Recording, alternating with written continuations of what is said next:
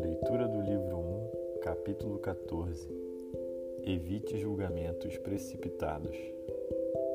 Olhe para dentro de si mesmo e tome cuidado para não julgar os atos das outras pessoas. Quando você julga alguém, incorre em uma atitude inútil, quase sempre se engana e dificilmente não peca. Mas, quando o homem julga e examina a si mesmo, o resultado é sempre frutífero.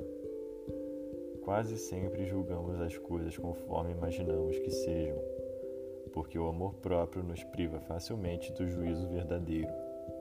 Se Deus fosse sempre a intenção pura de nosso desejo, não seríamos transtornados com tanta facilidade, apesar da oposição de nossa mente carnal. Às vezes, porém, alguma coisa nos espreita em nosso interior ou algo acontece fora de nós que nos atrai.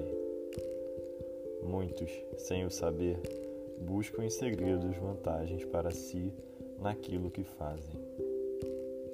Eles parecem viver tranquilamente quando as coisas acontecem de acordo com a sua vontade e sua opinião, mas, se alguma coisa contraria seu desejo, no mesmo instante se alteram e ficam bastante irritados.